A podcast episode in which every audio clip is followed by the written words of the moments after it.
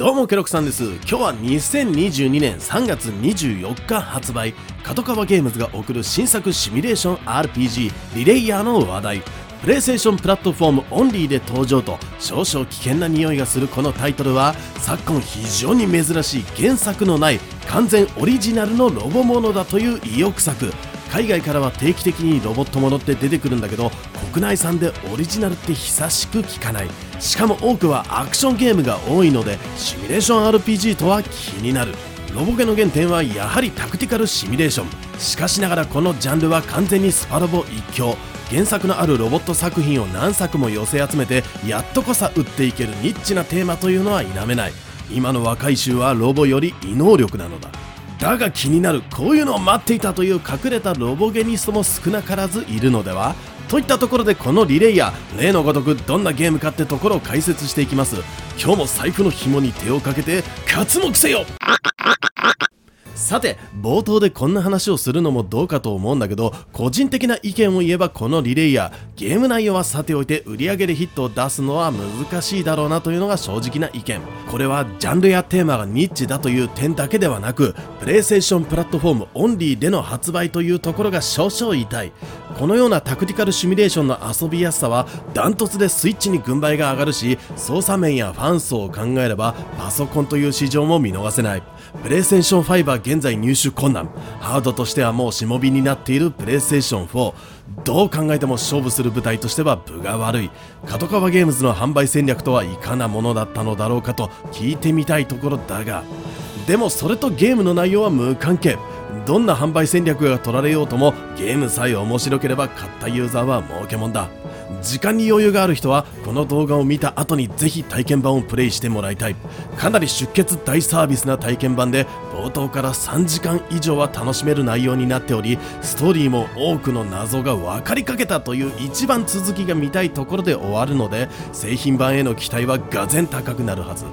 この動画ではこの体験版をプレイして分かったゲームの特徴や面白い点惜しいと感じた点などに触れていきます。リレイヤーとはどんなシミュレーション RPG なのか。リレイヤーはごく一般的なタクティカルシミュレーション。キャラごとにレベルと装備があって戦闘を重ねて成長させていくゲーム。まさにそれ以上でもなければそれ以下でもない王道ザ・シミュレーション RPG そんな印象のゲームです。戦闘時の盤面は宇宙を舞台とした平面マップ。高低差や地形効果による影響といったものは基本的にありません。マスを塞ぐ障害物が数点ある程度のもの。ではどこに面白さ戦略性があるのか。それは昔ながらのメジャー片手に遊ぶミニチュアゲーム。つまり敵との距離の取り方にとことん頭を悩ますこんなところにあります。敵の配置を確認したら次に確認すべきことは敵はどこまで動くことができるのか敵の射程はどうなっているのかの2点。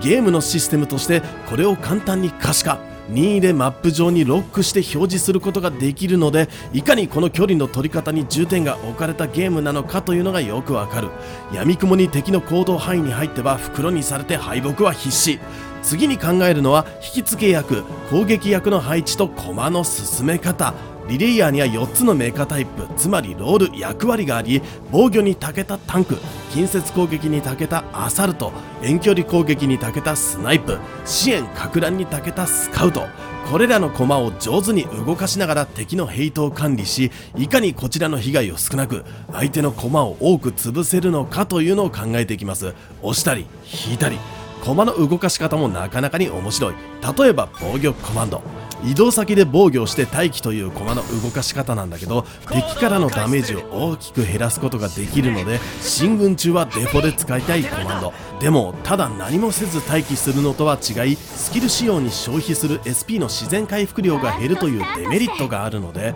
防御で動かす駒後ろから SP 回復のために防御せずに移動する駒といった役割をたかが移動一つとっても考えてやらなければならないんです。昨今タクティカルシミュレーションといえば複雑なシステムを持ったものが多いんだけどリレイヤーのゲームシステムは非常にシンプル。まるで将棋を指しているかのようなシンプルなのに妙に高い戦略性という心地よい感覚を味わうことができます。成長要素についてユニットを生産してという一期一会の戦略シミュレーションとは違いリレイヤーはシミュレーション RPG 各ユニットには成長要素があります。戦略に関わる重要な部分でもありますしやり込み要素として楽しむ部分にもなっています。成長要素はレベルジョブ装備の3つ。レベルは全体的なステータスに関わるもので出撃マップにある推奨レベルというところまで成長させながらゲームを進めていきます。ちゃんとレベリングもできるようになっていてストーリーでバトルした過去ステージはバトルシミュレーターというメニューで何度も繰り返し挑戦できるようになります。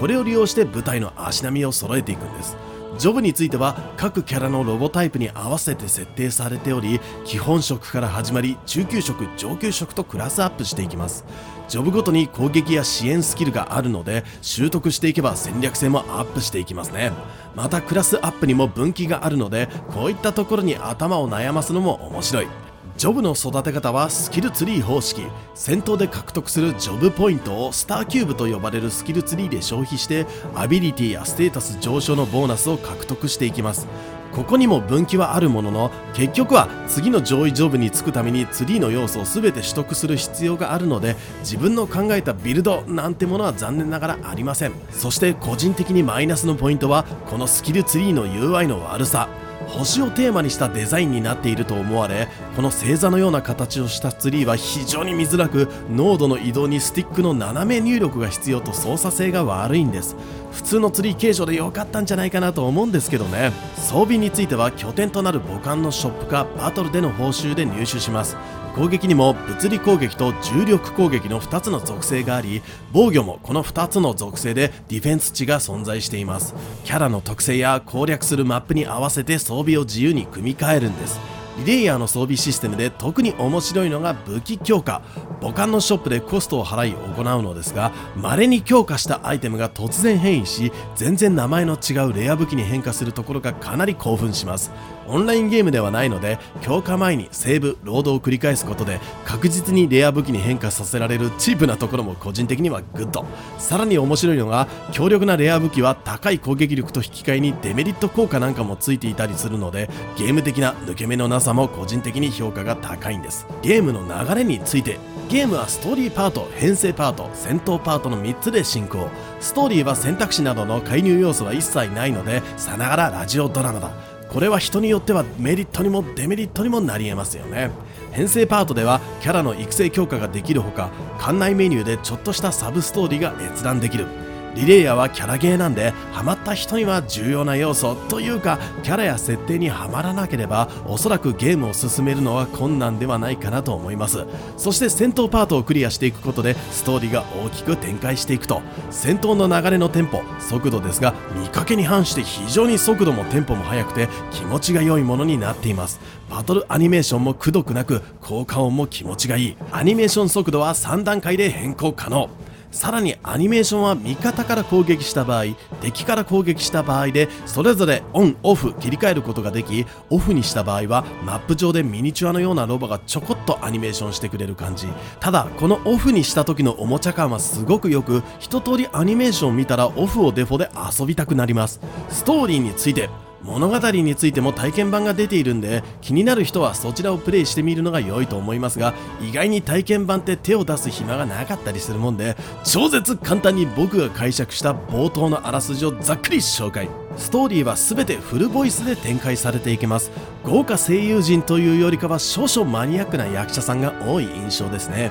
リレイヤーの物語は宇宙を股にかけた壮絶な姉妹喧嘩。地球の一部の重力がなくなり多くの人類が死滅した大災害グラビティロス。この大災害を引き起こしたのが宇宙の消滅を目論むリレイヤーという地球外の種族。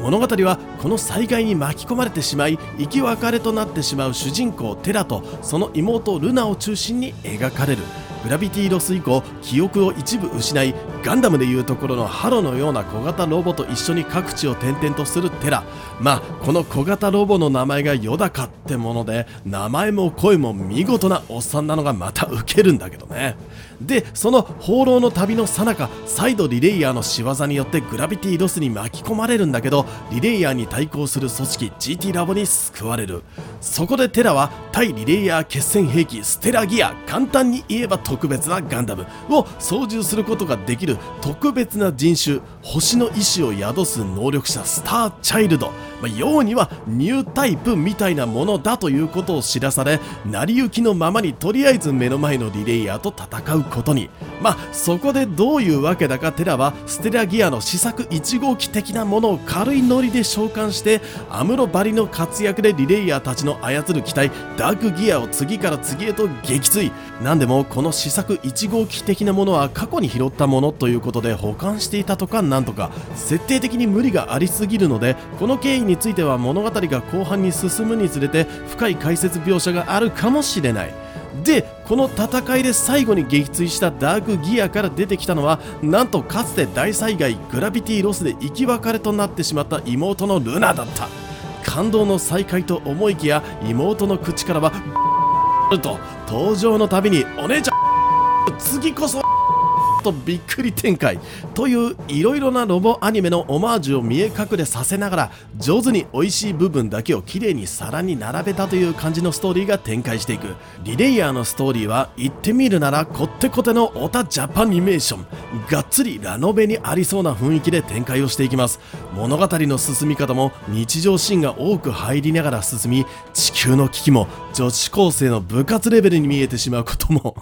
軍の兵士も海賊も異星人も殺し合いも何もかも誰もかもが若い女子。野郎は重要なところだけで必要最大限いいぞもっとやれ。このザ・アニメな雰囲気が大好きな人はもうノリノリで見ていけるし苦手な人は冒頭からむずがゆくなってしまうかもしれない。僕はこういうお話悪くないね。体験版ではエピソード7まで見ることができます。世界観が受け入れられるのならあらすじは悪くない。むしろ続きが気になるという感じではないかな。シーズンパスについて最後にダウンロードコンテンツについて解説をしていきます。リレイヤーはマルチプレイがあるゲームじゃなく完全オフラインのシミュレーション RPG です。しかしながらシーズンパスなる有料コンテンツが存在しています。最近オフゲーでも登場し始めているシーズンパス。ややこしいので僕的には名前を変えてほしいと思うんですがようには先行で購入しておける今後のダウンロードコンテンツ群ということ時期が来れば中身がアンロックしていくということでシーズンパスってなってるんですね。中身は1つ4月解禁の のリレイヤースピンオフストーリーズ。2つ5月から7月にかけて順次配信となるステラギアネクスト機体4機3つ購入直後から使用できる装備品スパークルシリーズ6点セットと GT ラボカスタムチップセット。以上のものになっています。このシーズンパスは製品発売と同時に販売開始。買うかどうかは少しストーリーを進めてもっと深く世界に浸りたいと思えるならでないと。あまり価値はないかもしれませんね。ダウンロードコンテンツの装備や機体ってあってもなくてもクリアできるバランスになっているでしょうから重要なのは追加のストーリーってことです。さあいかがでしたでしょうか？今日のケロクさん TV リレイヤーは3月24日発売。体験版をプレイした限りシンプルで奥の深い戦略をテンポよく味わえるのでタクティカルシミュレーションバトルとしては期待できそうなタイトルです。ただ世界観が万人受けするものではありません。セリフに反してあまりにも軽すぎるキャラビジュアルは間違いなく相当人を選ぶ内容になると思われます。ただロボはかっこいいもんです。しかもオリジナルとくればリレイヤーのようなタイトルを次見れるのは何年先になるか分かりません。この動画で気になった人はまず体験版やってみてください。さあ君はこのゲーム買いますか？買いませんか？ケロクさん TV では新作ゲームやおすすめゲームの紹介。気になるゲーム業界のニュースをピックアップしてお届けしたり僕が面白いと思ったゲームの攻略特集など動画またライブ配信にてお届けしています。もしよかったらチャンネル登録していただき引き続きケロクさん TV をお楽しみください。次回のチャンネルも決まったぜケロクさんでした。またね。